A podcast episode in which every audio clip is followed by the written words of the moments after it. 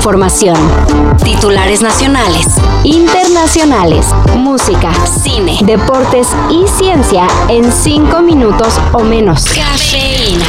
Entonces mi hijo en esa confianza accede a subirse a la patrulla, pero la patrulla lo lleva a inmediaciones del Panteón San Isidro, de donde mm, como media hora antes, minutos antes, se había cometido un homicidio.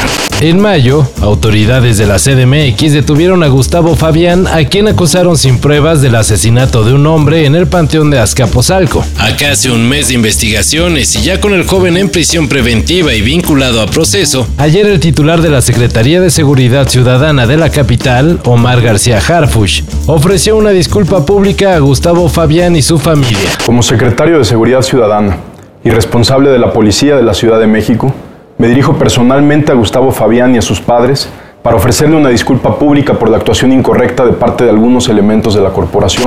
Al joven estudiante de la Facultad de Filosofía de la UNAM le fue fabricado un delito y fue amenazado y torturado para declararse culpable. Ahora hay cinco policías acusados de ejercicio abusivo de funciones y un mando policial detenido. Ya lo hicieron Manuel Velasco, Marcelo Ebrard, Ricardo Monreal y Gerardo Fernández Noroña. Y ayer fue el turno de Claudia Sheinbaum. El día de hoy quiero informar que he tomado la decisión de separarme del cargo de forma definitiva el 16 de junio del presente, con el fin de llegar a ser la primera mujer en la historia de México en encabezar los destinos de la nación.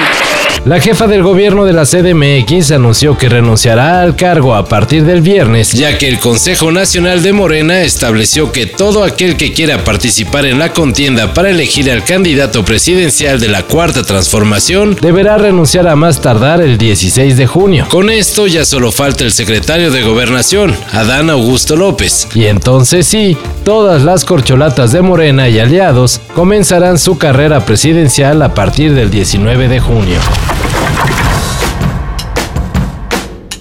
Tres foros sol no fueron suficientes. Ayer Taylor Swift anunció una cuarta fecha en México. Entonces la cantante de Nashville se presentará los días 24, 25, 26 y 27 de agosto. Los boletos para esta nueva fecha se venderán el próximo 16 de junio con prioridad para quienes alcancen registro en la Verified Fans on Sale, que es algo así como hacer fila para ver si el viernes tendrán chance de hacer fila. Y ni así tener asegurada la posibilidad de conseguir uno de los muy ansiados boletos. play And my haters gonna hate, hate, hate, hate, hate, baby. I'm just gonna shake, shake, shake, shake, shake. Shake it off Se les fue Sergio Ramos y Lionel Messi. Y ahora Kylian Mbappé habría hecho saber a la directiva del PSG que él también se baja del barco. Bueno, ya sabemos que con Mbappé es una caja de Pandora, ahí puede pasar cualquier cosa, porque la palabra de este chico pues, pues vale la del vaquilla a sus tiempos. Pero bueno, lo, lo bueno que tiene es que ha confirmado lo que sospechamos, y es que él dejó una puerta abierta para el Real Madrid de acuerdo con medios internacionales, aunque el astro francés podría extender su contrato hasta el 2025, ha preferido cortar de una vez, así que Máximo permanecerá en el club francés hasta junio del 2024. Y eso solo si la directiva está conforme con dejarlo ir como agente libre, es decir, sin recibir nada de dinero por su salida. Si el PSG quiere recibir unos cuantos millones de euros por Mbappé, deberá venderlo antes de que termine su contrato. Y pues ya se especula que ahora sí quieren escuchar ofertas del Real Madrid.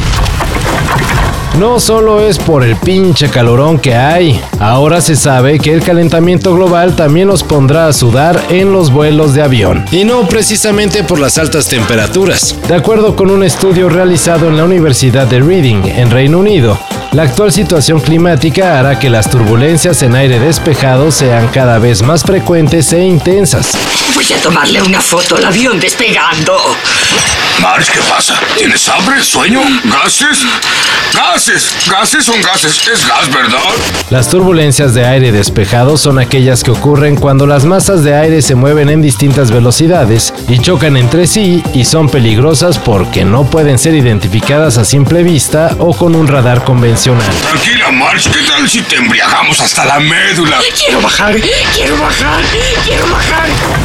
Todo esto y más de lo que necesitas saber en sopitas.com.